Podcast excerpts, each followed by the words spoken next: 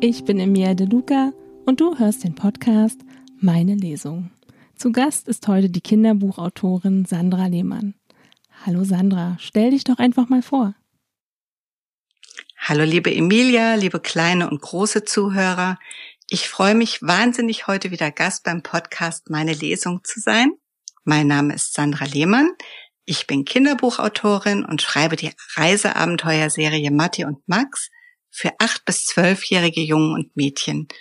Und mit meiner Familie lebe ich in Darmstadt und arbeite neben dem Schreiben auch noch als Apothekerin in einer öffentlichen Apotheke.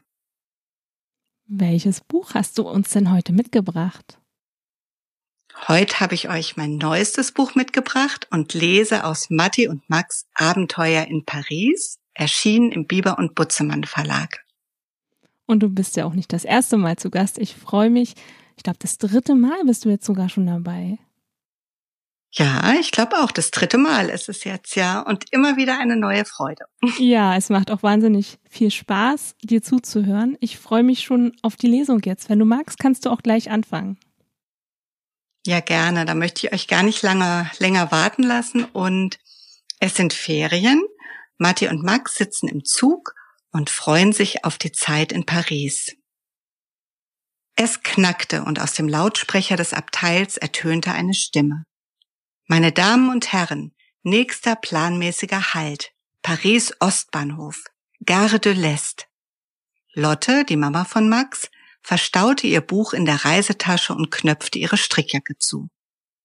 Jungs, nehmt euer Gepäck und schaut, dass ihr nichts vergesst. Paris, wir kommen.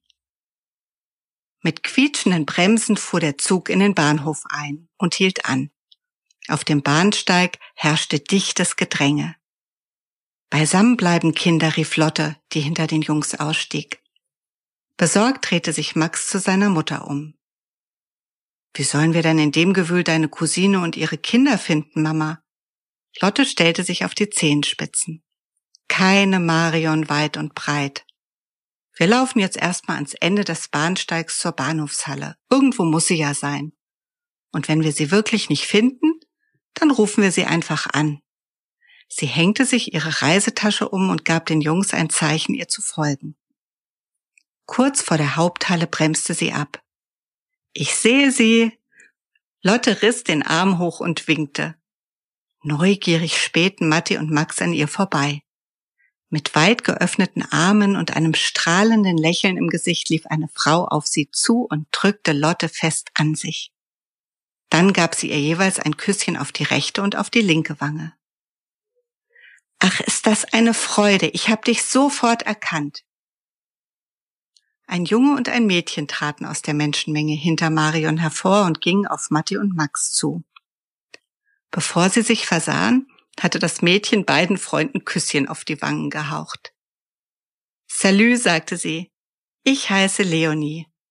Unter einer roten Baskenmütze fielen ihr lange braune Haare über die Schultern.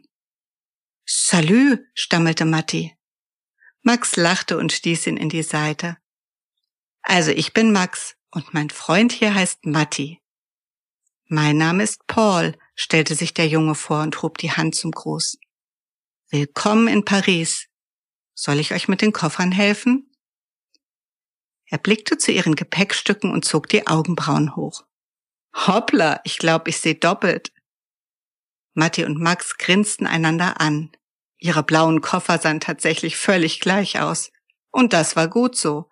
Denn durch das Vertauschen genau dieser Koffer hatten die beiden sich auf der Insel Kreta kennengelernt und ihr erstes gemeinsames Abenteuer erlebt. Max wandte sich an Paul. Das ist nett von dir, aber die sind nicht schwer. Das schaffen wir schon. Ihr müsst ja völlig erschöpft sein, sagte Marion. Wir machen uns jetzt erstmal auf den Heimweg. Nach dem langen Tag in der Bahn freut ihr euch sicher endlich anzukommen. Mattis Magen knurrte laut. Trotz des Getöses der Bahnhofshalle hatten die anderen ihn gehört. Ich hab halt Hunger. Er blickte in die Runde und zog die Schultern hoch. Na dann, nichts wie los, sagte Marion. Bei uns wirst du sicher satt werden. Sie ging in Richtung Rolltreppe. Wir holen euch noch schnell Karten für die Metro. Das ist die Pariser U-Bahn. Danach fahren wir ein paar Stationen und sind im Nu bei uns zu Hause. Als sie die Metrostation St. Paul verließen, war es dunkel geworden. Die kleine Gruppe lief durch schmale Straßen vorbei an Läden mit Holzfassaden und hübsch dekorierten Schaufenstern. An einem Tor mit Rundbogen blieb Marion stehen. Da sind wir. Hier geht's in unseren Hof. Sie tippte auf ein Nummernfeld an der Sprechanlage. Man hörte ein leises Surren und die Tür ließ sich öffnen. Wartet, ich mach das Licht an. Lotte schaute sich um. Schön habt ihr's hier. Was für ein zauberhafter Hof mitten in Paris. Und so liebevoll bepflanzt. Wie das duftet. Aber das sollte mich wohl nicht wundern. Marion strahlte. Ach, das ist doch nichts. Ihr müsstet mal zur Blütezeit kommen. Dann kann ich mit den Blumen den ganzen Laden schmücken. Max zog die Augenbrauen hoch. Was für ein Laden? Na, Fleuris, hörte er Leonie sagen. Sie zeigte nach links auf eine Tür. Das ist der Hintereingang zum Laden. Er gehört unserer Familie schon seit über hundert Jahren und heißt so wie wir. Ganz genau. Marion legte ihrer Tochter einen Arm um die Schultern. Und wie es der Zufall will, stammt der Name vom französischen Wort für Blume, also Fleur. Das passt toll, denn wir verkaufen Duftendes. Parfums, schöne Seifen, Cremes, Körperöle. Sie ging zu einer Tür auf der anderen Seite des Hofes und schloss sie auf. Aber nun kommt erst mal ins Haus. Sie betraten einen weitläufigen Flur. Auf den schwarz-weißen Fliesen im Schachbrettmuster klapperten die Rollen der Koffer. An den Wänden hingen selbstgemalte Bilder und Fotos der Familie. Matti ging näher heran. Das ist euer Geschäft, oder? Er zeigte auf ein gerahmtes Schwarz-Weiß-Foto. Vor einer Ladenfront mit dem Schriftzug Fleuris stand eine kleine Schar Menschen in ihrer Mitte, ein Herr im dunklen Anzug mit Schnurrbart und Hut. Stimmt. Paul blieb neben ihm stehen. Und davor siehst du Ur-Ur-Opa Henri mit seinen Angestellten. Er hat den Laden damals eröffnet und auch schon hier im Haus gelebt. Matti blickte auf eine große alte Garderobe, in der die Mäntel und Jacken der Familie hingen. Echt? Sind das hier seine Möbel? Paul nickte und die braunen Locken fielen ihm ins Gesicht. Ja, man findet ihr im Haus noch so einige Sachen von Henri. Die Einrichtung im Laden stammt auch aus seiner Zeit. Wir können euch morgen gerne alles zeigen, wenn ihr Lust habt. Klar kam es von Matti und Max wie aus der Pistole geschossen. Bestimmt gab es hier in jeder Ecke etwas zu entdecken. Der Duft von gebratenem Hähnchen zog durch den Flur. Matti hielt die Nase in die Luft und rieb sich den Bauch. Mmm, riecht das gut. Dann los, rief Marion ihnen zu. Ich zeig euch eure Zimmer. Ihr beiden schlaft ganz oben bei Paul und Leonie. Lotte, dich habe ich auf unserer Etage untergebracht. Sie schritt voran zu einer steilen Treppe mit dickem Holzgeländer. Und danach geht's zum Abendessen in die Küche. Ich bin mir sicher, mein Mann Gustav hat etwas Leckeres gezaubert. Eine Viertelstunde später saßen sie gemeinsam am großen Holztisch in der Küche. Jeder nahm sich vom frischen Salat und brach ein Stück Baguette ab. Dann erhob Pauls und Leonies Papa sein Glas. Gustav trug einen Schnurrbart wie sein Vorfahre und lächelte in die Runde. Willkommen bei den Fleuris, ihr Lieben. Es ist schön, Marions Familie aus Deutschland endlich kennenzulernen. Und dich natürlich auch, Matti. Auf tolle Ferien in Paris. Matti sah überrascht auf. Du sprichst ja gar nicht Französisch. Doch, sonst schon. Gustav lachte und zwirbelte die Enden seines Schnurrbarts. Aber ich verstehe auch, was meine Familie sich auf Deutsch erzählt. Ich möchte nämlich nichts verpassen. Also guten Appetit. Oder wie wir in Frankreich sagen, Bon Appetit. Darauf stieß die kleine Gruppe an und begann zu essen. Wie das schmeckte. Das Baguette war außen kross und innen noch warm. Matti knabberte glücklich an seinem Stück und sah sich um. Hier wurde gern gekocht, das sah man sofort. Ein großer Herd, getrocknete Kräuter, die von der Decke hingen, Regale mit Kochbüchern und Geschirr, Schüsseln voll mit frischem Obst und Gemüse und ein riesiger Backofen, in dem zwei Hähnchen brutzelten. Als nach dem Hauptgang und einer Käseplatte noch warme Schokoküchlein aufgetischt wurden, war Mattis Glück perfekt. Auch die anderen lehnten sich zufrieden in ihren Stühlen zurück. Max gähnte. Erschrocken setzte er sich auf. Oh, tut mir leid. Marion schüttelte den Kopf und zwinkerte ihm zu. Was tut dir leid? Dass du nach der langen Fahrt mit der Bahn müde bist? Ich finde, ihr habt super durchgehalten. Und nun schlage ich vor, ihr geht mit Paul und Leonie schon mal nach oben. Morgen wartet Paris auf euch. Ja, und genau an dieser Stelle am nächsten Morgen lese ich nun weiter. Die Läden hatten ihre Türen weit geöffnet und in den schmalen Straßen der Nachbarschaft wuselten die Menschen. Ist ja ganz schön was los hier, stellte Max fest und schlängelte sich an einer Reisegruppe vorbei. Ist wohl ein beliebtes Viertel. Klar, wir sind hier auch mitten im Sumpf, meinte Paul und verzog keine Miene. Bitte? Im Sumpf? Matti schaute sich um. Leonie blieb lächelnd neben ihm stehen. Den gab's hier früher mal. Deswegen nennt man unseren Stadtteil auch Marais. Das heißt nämlich Sumpf auf Französisch. Und seit wann muss man hier nicht mehr mit Gummistiefeln durchlaufen?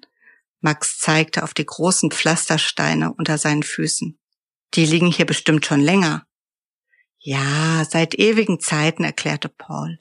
Im Mittelalter haben Mönche und Templer das Gebiet trockengelegt. Später wurde es dann das Lieblingsviertel der Adligen. Naja, bis zur französischen Revolution auf jeden Fall. Pauls Lieblingsfach ist Geschichte, falls ihr das noch nicht gemerkt habt, sagte Leonie und rollte mit den Augen. Doch Max zuckte die Schultern. Er fand die Geschichte auch ganz gut und überhaupt das Fach. Hier scheint es auf jeden Fall alles an Geschäften zu geben, was man so braucht. Paul bog in eine verwinkelte Gasse ein. Hier herrschte weniger Trubel. Leider verschwinden immer mehr von den kleinen Läden mit langer Tradition. Echt? Matti zog die Augenbrauen hoch. Wie schade. Warum denn? Weil das Viertel total beliebt ist. Es ist immer was los. Das finden auch große Ladenketten spannend. Oh je, das hört sich ja nicht gut an. Habt ihr da auch Angst um euer Fleuris? fragte Max. Quatsch, wir haben doch unser Geheimrezept, flüsterte Leonie. Sei still, zischte ihr Bruder. Was meinst du, warum es geheim heißt? Max ist doch Familie. Sie sah ihren Bruder empört an und wandte sich dann wieder zu den Freunden. Wir haben viele tolle Düfte im Laden, erklärte sie. Aber für unser Parfum Coeur de Fleury sind wir über die Stadtgrenzen von Paris hinaus berühmt. Matti räusperte sich. Coeur de Fleury? Euer Herz? Paul lachte. Genau, ich weiß, klingt ziemlich kitschig, kommt aber voll gut an. Papa meint, dank unseres Parfums wird es den Laden immer geben. Das muss ja der Knaller sein, sagte Max. Da möchte ich unbedingt mal dran schnuppern. Die Freunde bogen in eine große Straße ein. Hier staute sich der Verkehr. Wo sind wir denn jetzt gelandet? Matti blickte zu den Autos, die sich im Schneckentempo fortbewegten. Von unserer Straßenseite sieht man's nicht, aber wir sind an der Seine, dem Fluss. Die Seine? fragte Matti. Von der habe ich schon gehört. Na, da bin ich ja froh. Max grinste. Ist das der Plan heute Morgen? Ein Spaziergang an der Seine? Nein, wir wollen nur zur U-Bahn, antwortete Leonie. Die ist an der Pont Marie, der Brücke da mit den Bögen. Schaut mal, dort ist schon das Metroschild. Bereits zehn Minuten später stiegen die Kinder an ihrem Ziel aus. Chaussee d'Antin, Lafayette. Hast du eine Ahnung, was die beiden mit uns vorhaben? wandte sich Matti an Max. Hm, eine Idee hätte ich schon. Paul, hat unser Ausflug was mit Shoppen zu tun? Nicht schlecht, du bist auf jeden Fall auf der richtigen Fährte. Matti seufzte und lief hinter Max zur Rolltreppe. Kann mir jetzt mal jemand sagen, wohin's geht? Leonie nickte. Wir sind auf dem Weg zu den Galerie Lafayette. Du meinst das Pariser Edelkaufhaus? Ganz ehrlich, dafür reicht mein Taschengeld nicht. Paul klopfte ihm auf die Schulter. Keine Bange, Matti. Was wir mit euch in den Galerie Lafayette vorhaben, kostet nichts. Nach einer weiteren Rolltreppe kamen die vier draußen an. Prächtige Häuser, gebaut aus hellem Stein mit hohen Fenstern und schmiedeeisernen Balkonen, säumten die vielbefahrene Straße. Wow, voll nobel hier. Matti drehte sich einmal im Kreis und stolperte fast über seine Füße. Dann lief er hinter den anderen den Gehweg hinunter. Schaut mal, wir sind da. Leonie hielt eine der Flügeltüren am Eingang der Galerie Lafayette auf. Hey Max, zischte Matti seinem Freund zu, während sie durch das elegante Kaufhaus gingen. Was machen wir hier? Doch Max antwortete nicht, sondern schaute nach oben. Das Sonnenlicht fiel durch eine prachtvolle Jugendstil-Glaskuppel und ließ die Farben strahlen. Wahnsinnig schön, oder? Mit leuchtenden Augen sah Leonie die zwei Freunde an. Total, staunte Matti. Jetzt weiß ich, was ihr uns zeigen wolltet. Paul stieß ihn von der Seite an und lachte. Das ist nicht der Grund, warum wir hier sind. Kommt weiter. Er führte die Freunde über verschiedene Etagen quer durch das Kaufhaus. Was es hier alles gab. Erinnert mich ein bisschen ans KDW in Berlin, sagte Matti und Max nickte. Sie erklommen hinter den Geschwistern eine weitere Treppe und fanden sich auf einer großen Dachterrasse wieder. Matti riss die Augen auf. Der Blick ist ja mega. Er stieß Max in die Seite. Schau mal, da ist er. Der Eiffelturm. Matti wippte von einem Fuß auf den anderen und seine blauen Augen strahlten. Wow, der sieht hier über den Dächern von Paris noch toller aus als auf Bildern. Max drehte sich zu den Geschwistern um. Coole Idee, hier hochzugehen. Ich hätte nie gedacht, dass es oben auf einem Kaufhaus so eine geniale Dachterrasse gibt. Die ist ja riesig. Überraschung gelungen, freute sich Paul und klatschte mit seiner Schwester ab. Direkt gegenüber seht ihr übrigens die Oper und weiter hinten auf dem Hügel Sacre-Cœur. Die Kirche? Ja, die sehe ich auch. Matti tippte Max auf die Schulter. Machen wir ein Selfie für Vicky? Wer ist Vicky? fragte Leonie. Eine Freundin von euch? Ja, sie hat uns mit ihren super Ideen schon oft aus der Patsche geholfen. Stimmt, sagte Max, sie wäre gern mit uns nach Paris gefahren. Ich glaube aber, ihre Familie und die Ferien werden auch richtig gut und viel Spaß haben. Vicky ist mit ihrer Familie nämlich an der Ostsee. Soll ich das Foto machen? fragte Paul. Quatsch, warf Max ein. Ihr müsst natürlich mit aufs Bild. Vicky wollte mir erst gar nicht glauben, dass ich Verwandte in Paris habe. Die Kinder steckten die Köpfe zusammen. Ein leichter Wind blies ihnen die Haare aus dem Gesicht. Fromage, krähte Matti. Paul und Leonie prusteten los, während Max die Stirn runzelte. Versteh ich nicht, ich kann kein Französisch. Na, Fromage, Käse, also Cheese. Bitte lächeln. Matti grinste breit und die Kinder lachten um die Wette in die Kamera. Okay, und wohin jetzt? fragte Max, nachdem Matti die Nachricht an Vicky abgeschickt hatte. Die Kinder machen sich jetzt auf den Weg zurück in die Rue de Rossier Matti und Max sind schon ganz gespannt auf den Laden der Familie, das Fleuris. Und da lese ich jetzt weiter.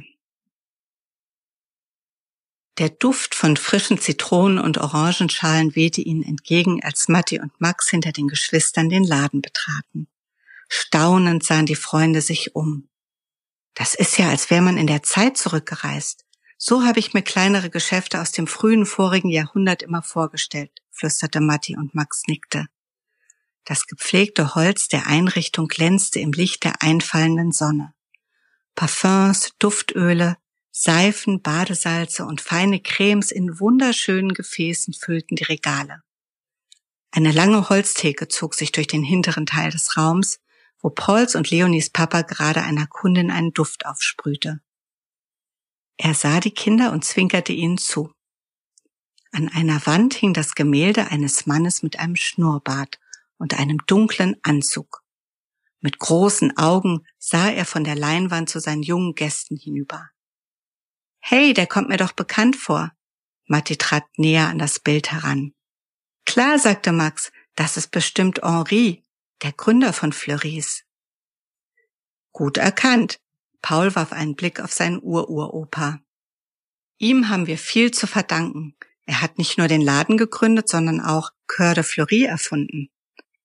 Das Parfum, von dem ihr erzählt habt, ist es das hier? Matti nahm ein Fläschchen in Form einer Rose vom Verkaufstisch inmitten des Raums. Ja, genau. Leonie griff zum Tester und sprühte zwei Stöße in die Luft. Die Kinder hoben ihre Nasen und schnupperten. Hm, meinte Matti und lächelte. Einfach dufte. Ja, stimmte Maxim zu, riecht super. Leicht nach Rose, aber nicht so blumig. Und dann diese samtige Note. Echt toll. Du hast eine gute Nase. Max drehte sich überrascht zu der fremden Stimme um. Eine junge Frau lächelte ihnen zu. Entschuldigt, ich wollte euch nicht erschrecken, sagte sie. Mein Name ist Julia. Ich soll euch ausrichten, dass Marion mit ihrer Cousine spazieren gegangen ist. Ihr könnt im Laden bleiben oder rüber ins Haus gehen, wie ihr wollt. Die Geschwister zuckten die Schultern. Was möchtet ihr denn machen? Sollen wir euch noch das Labor zeigen? Mattis Augen leuchteten. Cool, da dürfen wir rein?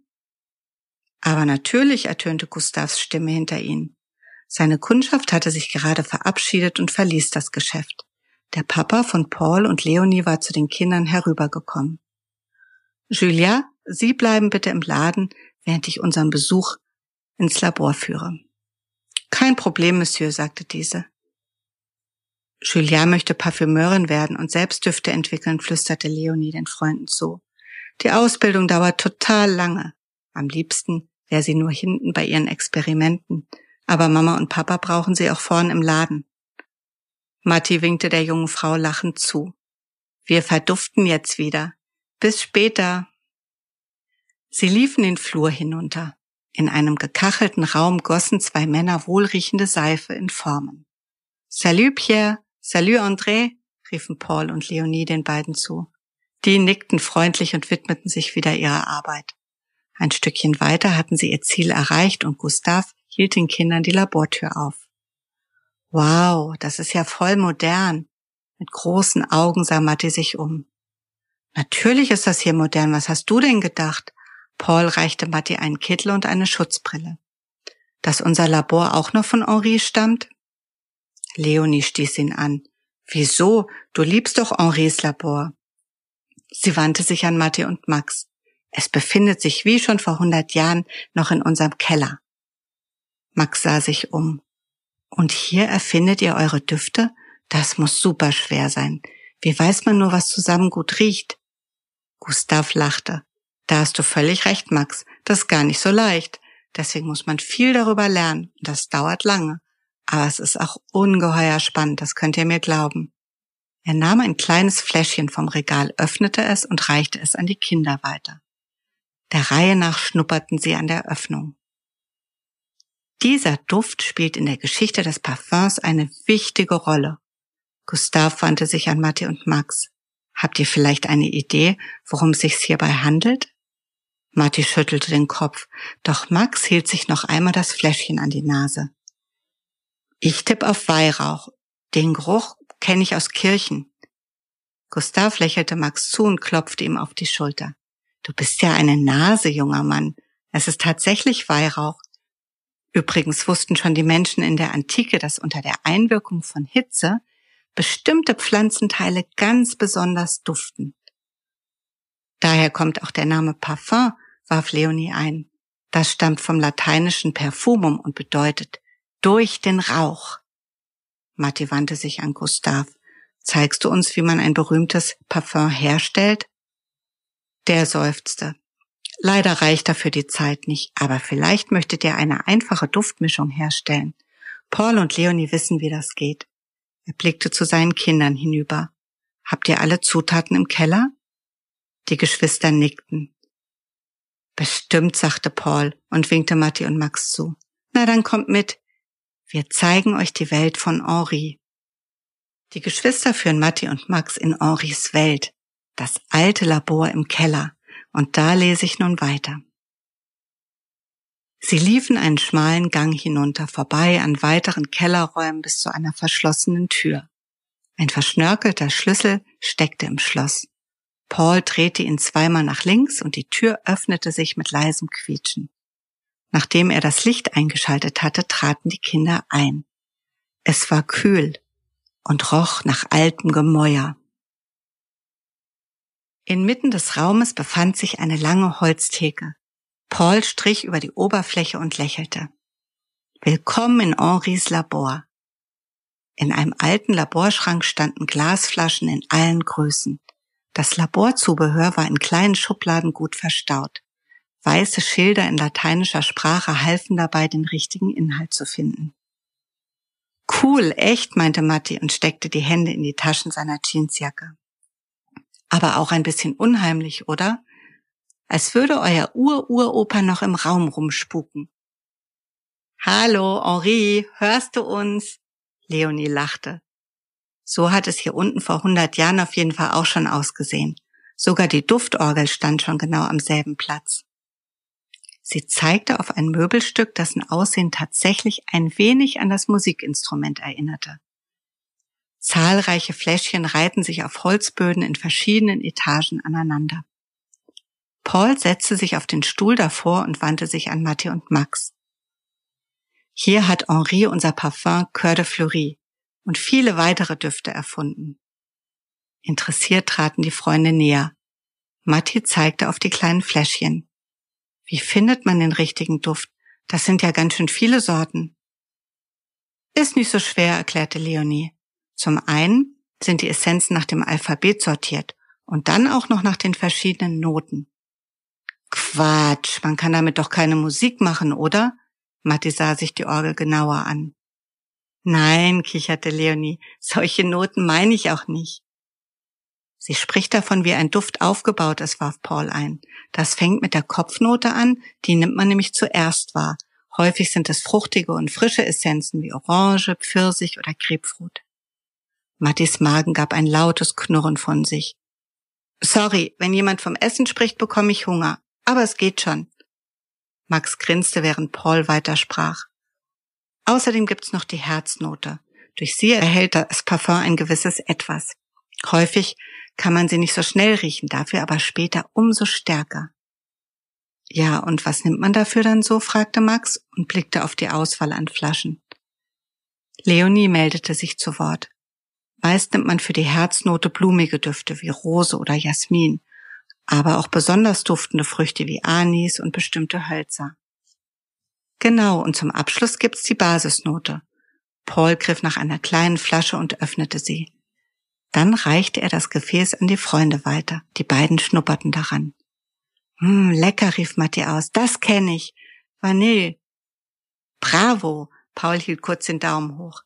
Vanille rundet ein Parfum super ab. Übrigens gehört auch der Weihrauch von vorhin in diese letzte Gruppe. Die Basisnote hält bis zu 24 Stunden. Ist schon cool, oder? Leonie ging zur Theke und holte aus der Schublade ein zerfleddertes Schulheft. Sie blätterte darin, bis sie gefunden hatte, was sie suchte. Hey Paul, genug erklärt. Lass uns jetzt anfangen zu mischen, okay? Wie wär's mit dem gute Laune Duft? Einfach ein paar Tropfen davon auf einen Duftstein oder in eine Aromalampe und bald riecht es im ganzen Raum danach. Ich habe hier unser Rezept für eine kleine Menge von fünf Millilitern aufgeschlagen. Voller Eifer machen sich jetzt die Freunde an ihre Duftmischung. Zu dem Thema erzähle ich euch auf jeden Fall auch direkt nach der Lesung noch mehr. Aber jetzt geht's weiter zum nächsten Morgen in Paris, welcher mit viel Aufregung beginnt. Am nächsten Morgen riss ein stürmisches Klopfen Matti und Max aus ihrem Schlaf. Mit pochenden Herzen saßen sie in ihren Betten und sahen einander an. Matti, Max, wacht auf! Es ist was Furchtbares passiert. Das war Lotte. Max sprang auf und öffnete seiner Mutter die Tür. Mama, was ist denn los? Du hast uns zu Tode erschreckt. Lotte lief an ihm vorbei ins Zimmer. Auch sie schien gerade erst aufgewacht zu sein. Ihre Haare standen unfrisiert zu Berge. Ach Kinder, Marion hat mich vor wenigen Minuten geweckt. Sie war in Tränen aufgelöst. Heute Nacht wurde bei Fleuris eingebrochen. Was? riefen die Freunde gleichzeitig. Mit einem Schlag waren beide hellwach. Ja, ich konnte es überhaupt nicht glauben. Warum hat keiner was gehört? Wenn ich meine Cousine richtig verstanden habe, ist der ganze Laden verwüstet. Wer klaut denn Seifen, Cremes und Düfte? Max runzelte die Stirn. Das ergibt doch keinen Sinn. Marion ist der Meinung, das ganze Chaos im Laden sei nichts anderes als ein Ablenkungsmanöver. Die Diebe hätten es auf das Parfum abgesehen. Auf Coeur de Fleury? Das gibt's ja nicht. Matti schüttelte den Kopf. Lotte seufzte. Mehr weiß ich leider auch nicht. Marion und Gustav sind unten im Laden und sprechen gerade mit der Polizei. Max wandte sich an Matti. Ich schlag vor, wir ziehen uns an und suchen an Paul und Leonie. Die beiden sind bestimmt total fertig. Das ist eine gute Idee, stimmte Lotte ihm zu und griff nach der Türklinke. Ich schau mal, ob ich Marion und Gustav irgendwie helfen kann. Wir sehen uns später, Kinder. Paul und Leonie saßen am großen Küchentisch, als Matti und Max wenige Minuten später zu ihnen stießen. Unberührt standen Croissants, Marmelade und ein Apfelkuchen vor den beiden. Leonies Augen waren rot gerändert. Sie schien gerade geweint zu haben. Ihr Kater Louis saß auf ihrem Schoß und schmiegte sich an sie. Paul sah auf und zeigte auf das Frühstück. Nehmt euch, was ihr mögt. Uns ist gerade nicht zum Essen zumute. Matti schaute die Geschwister mitleidig an. Ist denn viel geklaut worden? Es ist nicht die Menge, die gestohlen wurde, sondern das, was sie mitgenommen haben. Hoffentlich müssen wir den Laden nicht schließen. Neben ihm kullerten Leonie die Tränen über das Gesicht. Matti und Max setzten sich zu den beiden an den Tisch. Was genau ist denn passiert, erkundigte sich Max und goss den Geschwistern Kakao in ihre Trinkschalen. Leonie schniefte und wischte sich über ihre Wangen. Das kann ich euch sagen. Heute Nacht, als wir schliefen und kein Mensch mehr draußen unterwegs war, wurde unsere Ladentür eingeschlagen. Die Diebe verwüsteten das Geschäft und schmissen alles auf den Boden. Nur die Parfums nicht. Die wurden geklaut, selbst aus den Vorratsräumen des Ladens. Matti sah sie von der Seite an. Ja, aber wer macht denn sowas und warum? Ganz einfach. Jemand, der das Rezept von Coeur de Fleury für sich haben will. Die Laborlaptops sind auch weg und damit das Wissen über die Herstellung des Parfums. Das war nur auf dem Computer? Kennt eure Familie das Rezept nach über 100 Jahren nicht auswendig? fragte Max. Nein, bei der Mischung kommt es auf jeden Milliliter und die richtigen Duftstoffe an, erklärte Paul. Und das sind so viele, das kann sich kein Mensch merken. Ohne Coeur de Fleury können wir den Laden dicht machen. So was Gemeines, Matti ballte die Fäuste. Dass ihr den Laden schließen müsst, darf einfach nicht passieren. Max rieb sich über die Sommersprossen auf der Nase. Habt ihr denn keine Sicherungskopien der Computerdateien gemacht? Paul schüttelte den Kopf. Bestimmt nicht. Papa hat's nicht so mit der Technik. Hoffentlich gibt's jetzt nicht noch einen Riesenkrach mit Mama. Sie hat ihn immer wieder gewarnt und wollte, dass er wenigstens eine Kopie auf einem Stick oder ausgedruckt in einen Banksafe legt. Eine Weile saßen die vier Kinder stumm am Tisch, dann knurrte Mattis Magen. Entschuldigend schaute er die anderen an. Ist schon okay, beruhigte ihn Paul. Greif zu. Ist sowieso besser, wir essen mal was, auch wenn ich so gar keinen Hunger hab. Schweigend tunkten die vier ihre Croissants in die Schalen mit Kakao. Einige Minuten lang herrschte Stille im Raum. Dann schnippte Max plötzlich mit den Fingern. Und was ist mit Henris Labor? Waren die Diebe auch dort? Paul sprang auf und sein Stuhl flog mit einem Knall nach hinten. Schnell, lasst uns nachschauen. Die Kinder rannten aus der Küche über den Hof in die Kellerräume der Familie. Hier sah alles noch genau so aus, wie sie es am Vortag verlassen hatten. Mit zitternden Fingern drehte Paul den Schlüssel und öffnete die Tür zu Henris Labor. Er schaltete das Licht ein und die anderen drängten sich neben ihn. Erleichtert atmeten sie auf. Keine Verwüstung. Wer auch immer bei Floris eingebrochen hat, wusste entweder nichts von diesem Raum oder hat ihn im Eifer des Gefechts vergessen, überlegte Max und blickte sich um. Habt ihr eine Ahnung, wo Coeur de Fleury steht? Oder gibt es vielleicht außer dem kleinen Heft noch ein Laborbuch mit den Rezepten von Henri? Leonie öffnete eine Schranktür und entnahm eine mit Blumen verzierte Metalldose.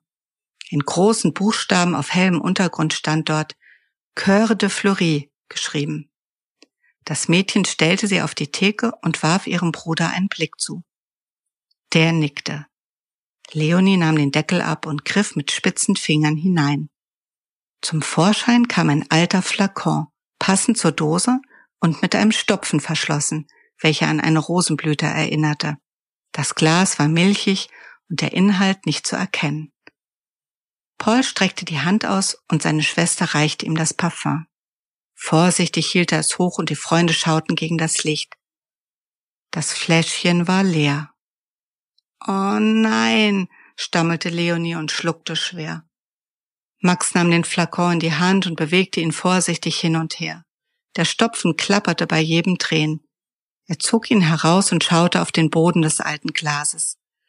Einzig die eingetrockneten Reste einer Flüssigkeit waren zu sehen. Seufzend wandte er sich an die Geschwister. Der Verschluss saß nicht richtig. Damit war das Gefäß undicht und das Parfum ist nach und nach entwichen. Aber auch sonst hätte die Zeit den Duft verändert. Lasst uns lieber nach Henris Rezept suchen. Bestimmt hat er damit hier unten gearbeitet. Paul zog ein dickes Buch mit ledernem Umschlag aus dem Regal und legte es auf die Theke. Das Leder war fleckig und dunkel. Vorsichtig klappte er das Buch auf. Das Papier knisterte in seinen Händen.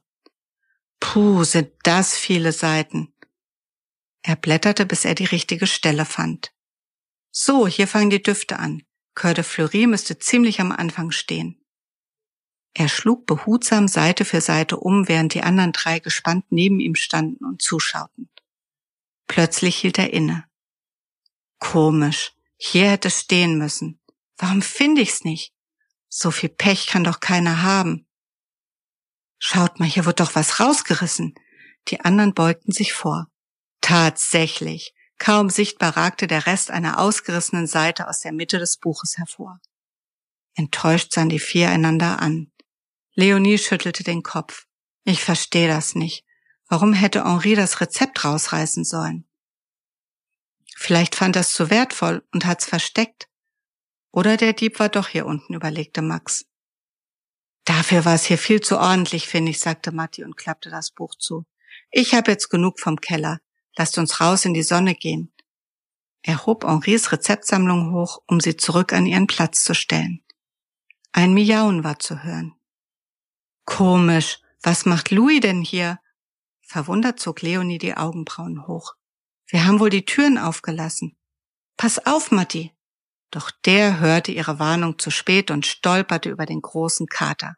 Mit einem Rums flog das alte Buch wieder auf die Theke und stieß dabei die metallene Dose des Parfums um. Ein lautes Scheppern erfüllte den Raum, als diese auf den Fliesen landete.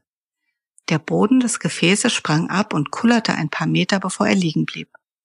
Erschrocken sah Matti die anderen an. Oh Mann, tut mir total leid. Ich hab sie kaputt gemacht.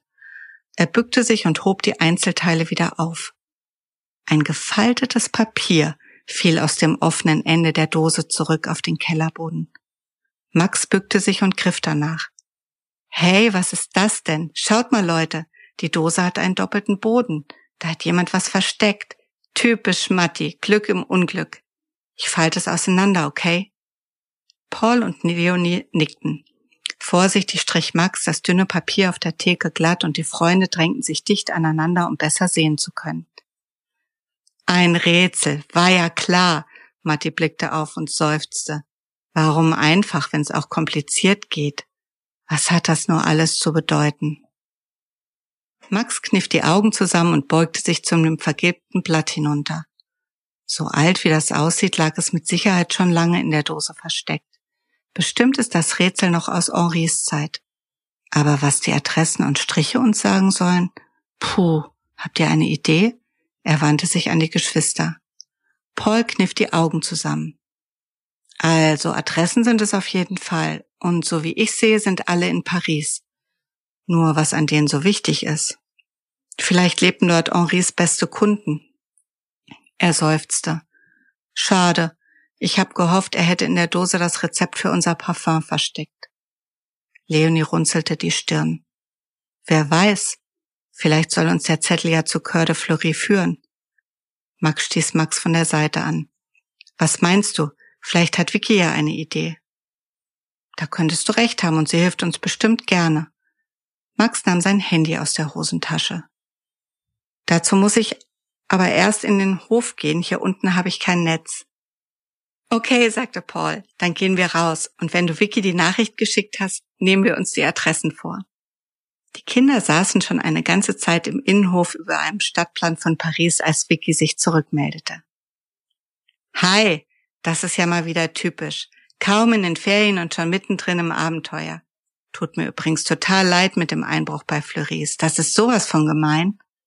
Leider kapiere ich das Rätsel spontan auch nicht. Ich denke aber weiter drüber nach. Zeit genug habe ich hier im Strandkorb. Eine Frage noch.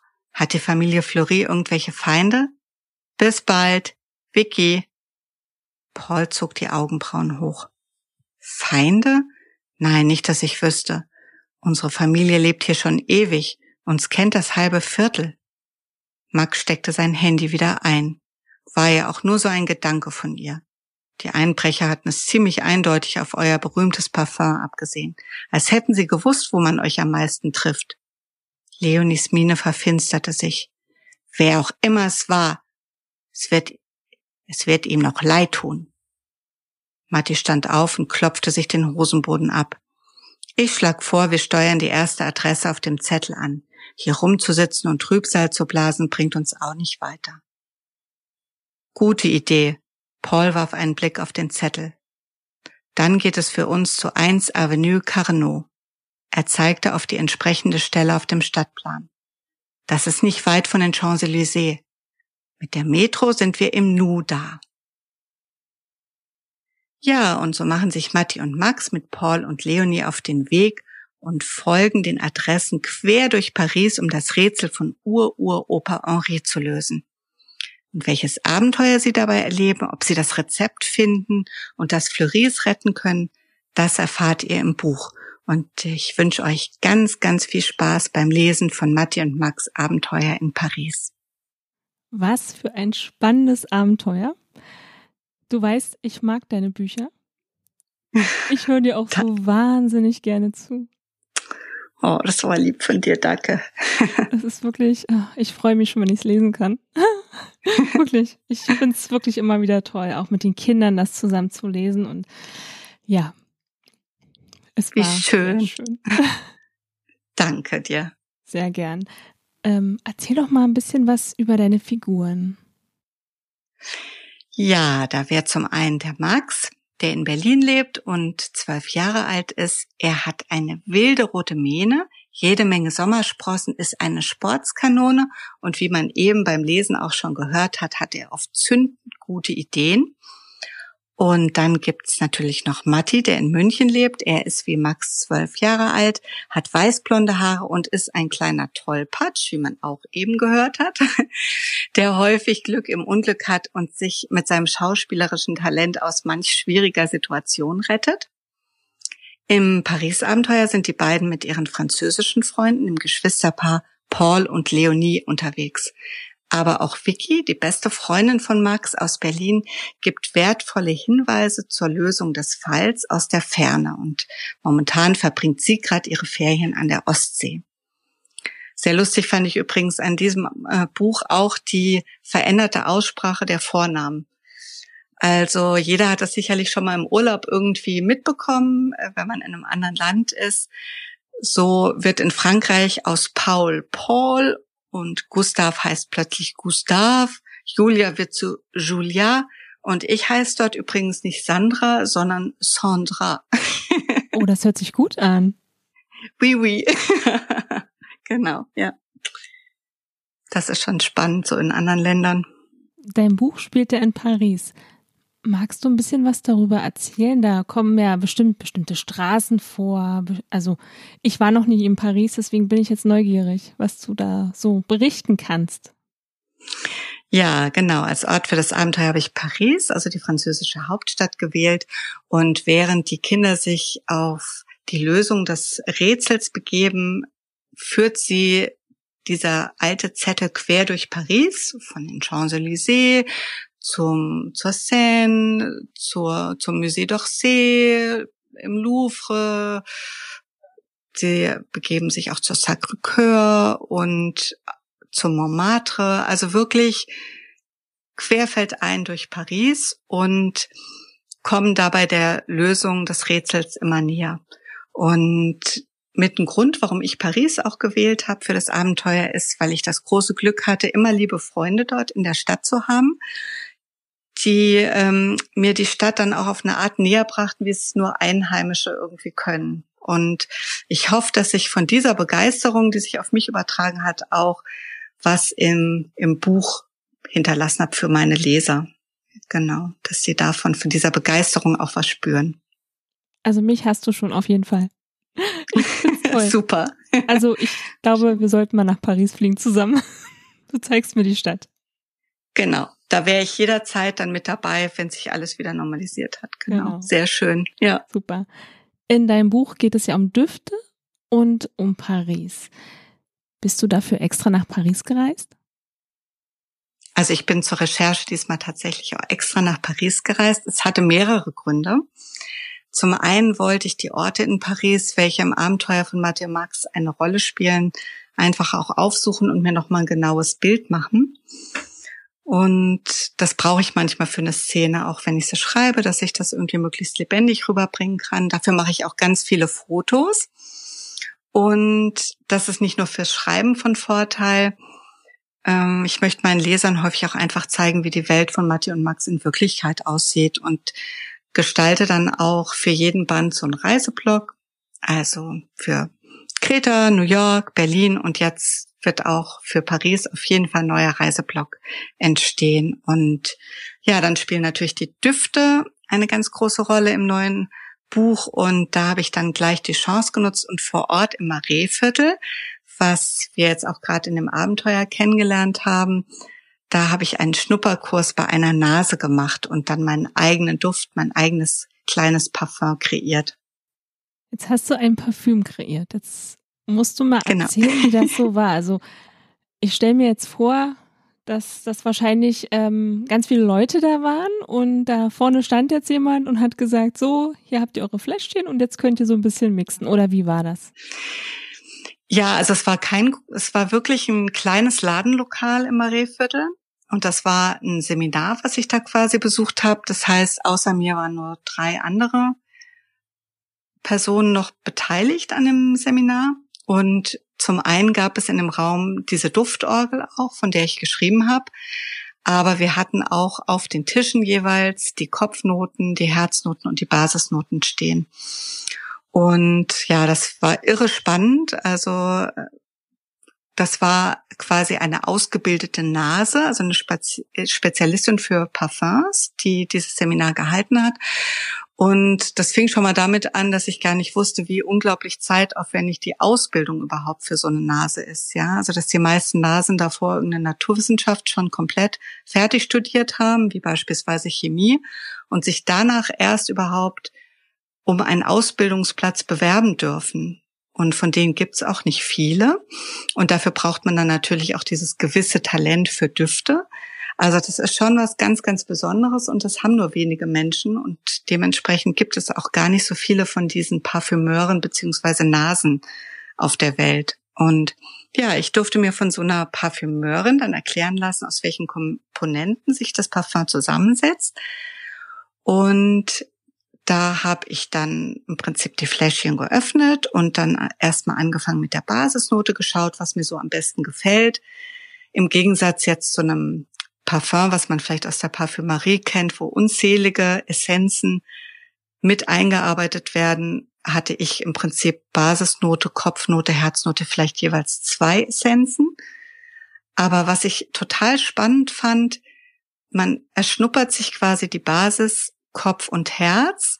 Und wenn einem so der Duft gefällt, dann sagte mir die Nase, also die Parfümeurin auch, wenn man es mischt, gefällt einem meistens auch die Gesamtkomposition. Also irgendwie spiegelt das eine gewisse Harmonie wieder. Und also ich, ich finde, man kann es tatsächlich gut riechen. Das Parfum ist jetzt nicht, ähm, ja, sicherlich äh, wird, wird das nicht der Renner in Paris, aber man kann es benutzen und ich habe mich total gefreut und ich benutze es tatsächlich auch zu Hause. Also das war, das war schon schon irre spannend und wenn man sich so vorstellt, man hat ja dann nicht gleich die ersten zwei Düfte, die einem gefallen. Man, man muss ja an mehreren Essenzen dann auch riechen, bis man die richtigen findet. Und dann kann man sich ja vorstellen, dass einen diese Düfte irgendwie auch überwältigen. Und damit man aber die Nase neutralisiert quasi, also auf Null setzt, damit das Ganze wieder funktioniert, stehen auf den Tischen Kaffeebohnen in Schalen. Das war mir also völlig neu. Ich hatte mich erst gewundert, warum da Kaffeebohnen stehen, aber die sind tatsächlich dazu da, um quasi so ein Reset, also die Nase auf Null zu setzen, damit man diese Essenzen wieder richtig wahrnehmen kann. Das fand ich schon irre spannend, unglaublich. Das ist mir jetzt auch neu. Kaffeebohnen. Ja, das muss man sich mal merken, wenn man einen gewissen Duft in der Nase hat, den man loswerden möchte, ne? Ja, genau. Ja, total. in deinem Buch sind ja zwei Rezepte für Duftmischungen. Ich bin jetzt natürlich sehr neugierig. Magst du uns davon ein bisschen was erzählen? Ja, also genau. Im Buch finden die Leser zwei Rezepte für Duftmischungen, die, die ich auch entwickelt habe. Und das sind in dem Fall keine Parfums, sondern das sind Traumdüfte. Also kann man für eine Duftlampe oder so einen Duftstein oder auch ein Duftvlies benutzen. Und interessant ist aber, vom Aufbau ähneln die eigentlich einem Parfum. Also man findet auch da meistens eine Kopfnote, eine Herznote, eine Basisnote.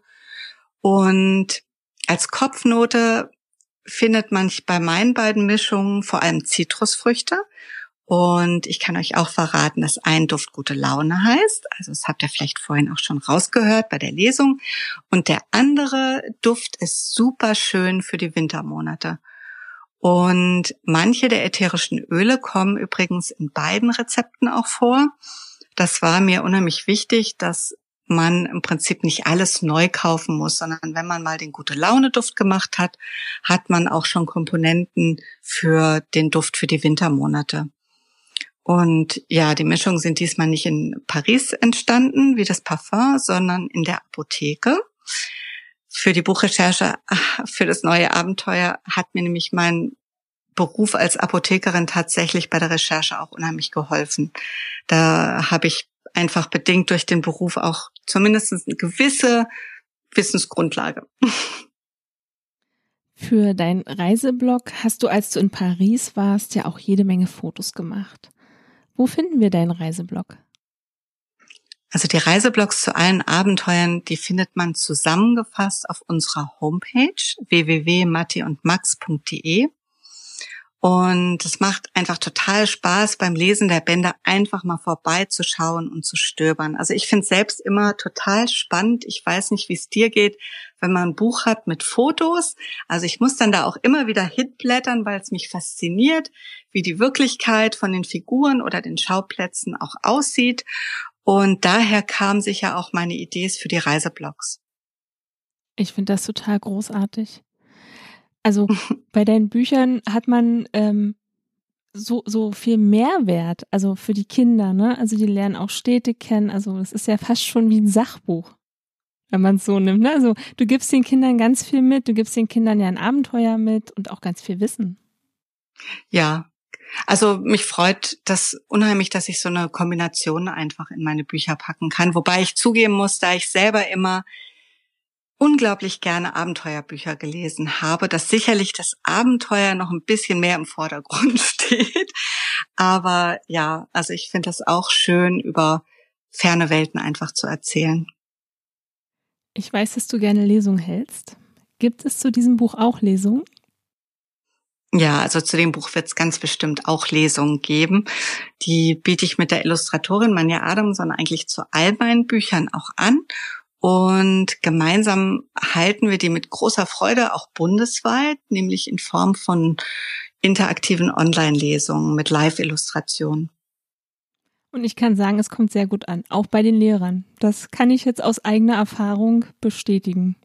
Ah, das freut mich natürlich total. Genau, und du bist auch eine Autorin, die ja, ähm, ich will jetzt nicht sagen zum Anfassen ist, aber wenn man Fragen hat zum Buch, die auch antwortet. Ja, klar. Also ja. das ist mir ganz, ganz wichtig. Ja, also gar, gar nicht zögern, einfach schreiben, ob jetzt über die Homepage oder auch über Social Media. Also da antworte ich immer gerne und die äh, Manja Adamson, die Illustratorin, wenn da Fragen sind, bin ich mir sicher, dass sie auch gerne antwortet. Ja, da sind immer wunderschöne Bilder bei dir im Buch. Also Wahnsinn. Ja, also da habe ich auch wirklich großes Glück. Ich finde auch, die Illustrationen machen so viel aus, auch bei einem Buch und sie schafft es, die Geschichte einfach mit ihren Illustrationen auch nochmal weiter zu erzählen. Und das ist schon auch ganz großes Können. Wo finden wir dich bei Social Media? Instagram, Facebook. Die Website hast du ja schon genannt, kannst du aber gerne nochmal nennen. Genau, also wir haben unsere Webseite, da findet man ganz, ganz viel Informationen zu Matti und Max, www.mattiundmax.de. Und auf Social Media findet man äh, uns bei Instagram, also in, bei Instagram unter Matti und Max, aber auch ähm, sandra.lehmann unterstrich oder die Illustratorin Manja Adamson unter m-illo-manja.adamson. Dann sind wir auch noch auf Facebook. Da findet man uns auch wiederum unter Matti und Max und mich unter Kinderbuchautorin Sandra Lehmann und die Illustratorin einfach unter Manja Adamson. Zudem spuken wir auch immer mal auf Pinterest rum. Also dort werden auch, also wohl auf Pinterest, Instagram und Facebook immer die neuesten Reiseblog-Beiträge gepostet. Genau. Da gibt's immer ganz tolle Beiträge von euch. Da muss man unbedingt mal vorbeischauen. Ja, das fänden wir schön. Ja. So, jetzt wollen wir alle das Buch kaufen. Unbedingt. Ähm, das darf nicht im Bücherregal von einem Kind fehlen, muss ich sagen. Eigentlich die ganze Reihe. Wo können wir denn jetzt hingehen? Also alle vier Abenteuer von Matti und Max, Kreta, New York, Berlin und auch das neue Buch Paris, die sind überall erhältlich, wo es Bücher gibt. Dabei möchte ich meinen Lesern natürlich ganz besonders die Buchhandlung vor Ort ans Herz legen, wo ich selber unglaublich gerne stöber und die ich gerne unterstützen möchte, damit es die auch noch ganz, ganz lange und überhaupt gibt.